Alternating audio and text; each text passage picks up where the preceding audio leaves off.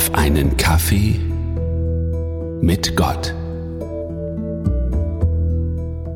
Ich bin mir gar nicht sicher, ob ich den nächsten Satz in Franken so offen sagen darf.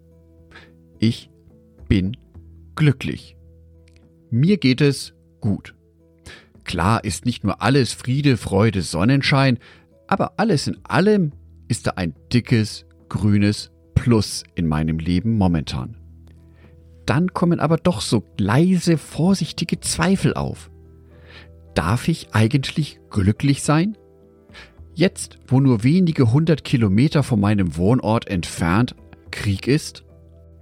In einer Zeit, in der jeden Tag noch 150 Menschen am Coronavirus sterben? Und ist es nicht sogar ein besonderer Ausdruck eines tiefen Glaubens, wenn Gott mich auf die Probe stellt? Fünftes Buch Mose, Kapitel 8, Vers 2.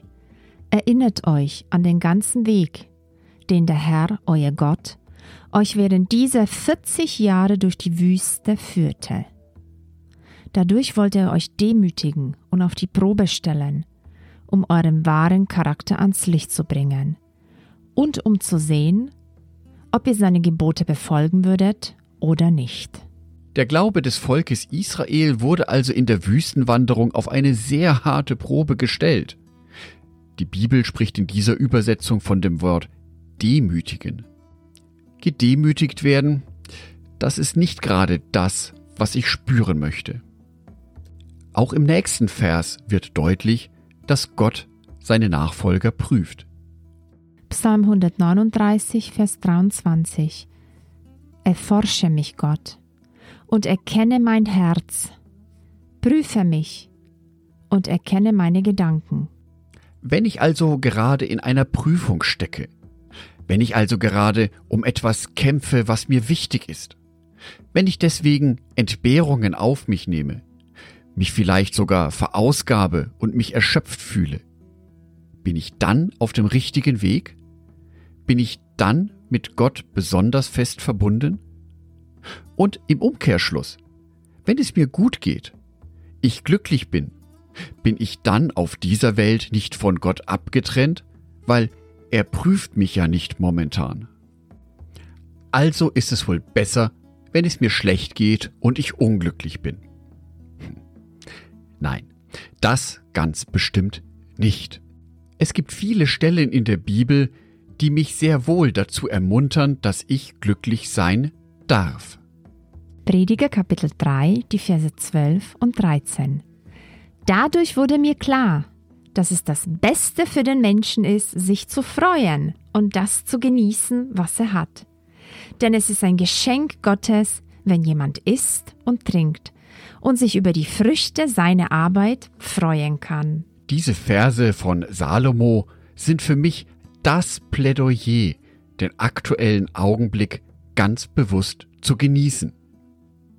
Im Hier und Jetzt ganz bewusst wahrnehmen, was ich habe, was meine Ressourcen sind und mich darüber zu freuen.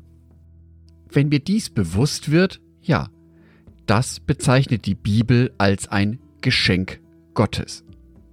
Diese Verse von Salomo finde ich umso beeindruckender, weil er kein Friede, Freude, Eierkuchen verbreitet, sondern im gleichen Kapitel, Prediger 3, sehr wohl auf die negativen und auch harten Seiten des Lebens hinweist.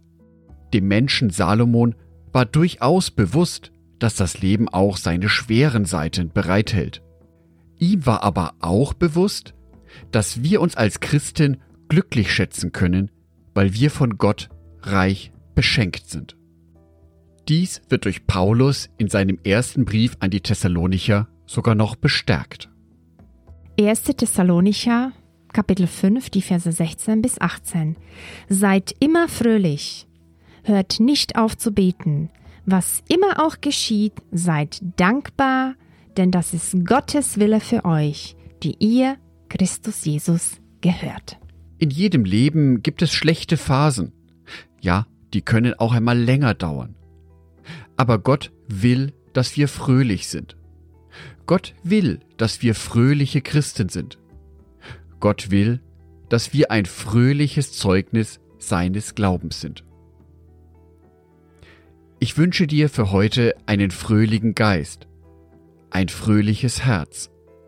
Ich wünsche dir, dass du fröhliche Sachen um dich herum siehst und dass du den aktuellen Augenblick genießen kannst, bewusst wahrnehmen kannst, mit allen guten Sachen, die jetzt gerade eben um dich herum sind.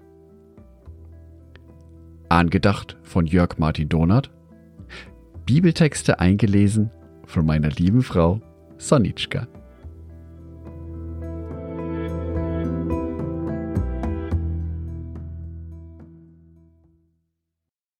Ein herzliches Dankeschön an alle meine Patreons, die es mir ermöglichen, weiterhin den Podcast auf einen Kaffee mit Gott zu produzieren. Herzlichen Dank an Sonitschka und an Andreas Pfeiffer. Auf Patreon kannst du mich bereits mit einem Euro monatlich unterstützen. Oder du lässt mir ein paar Sterne da.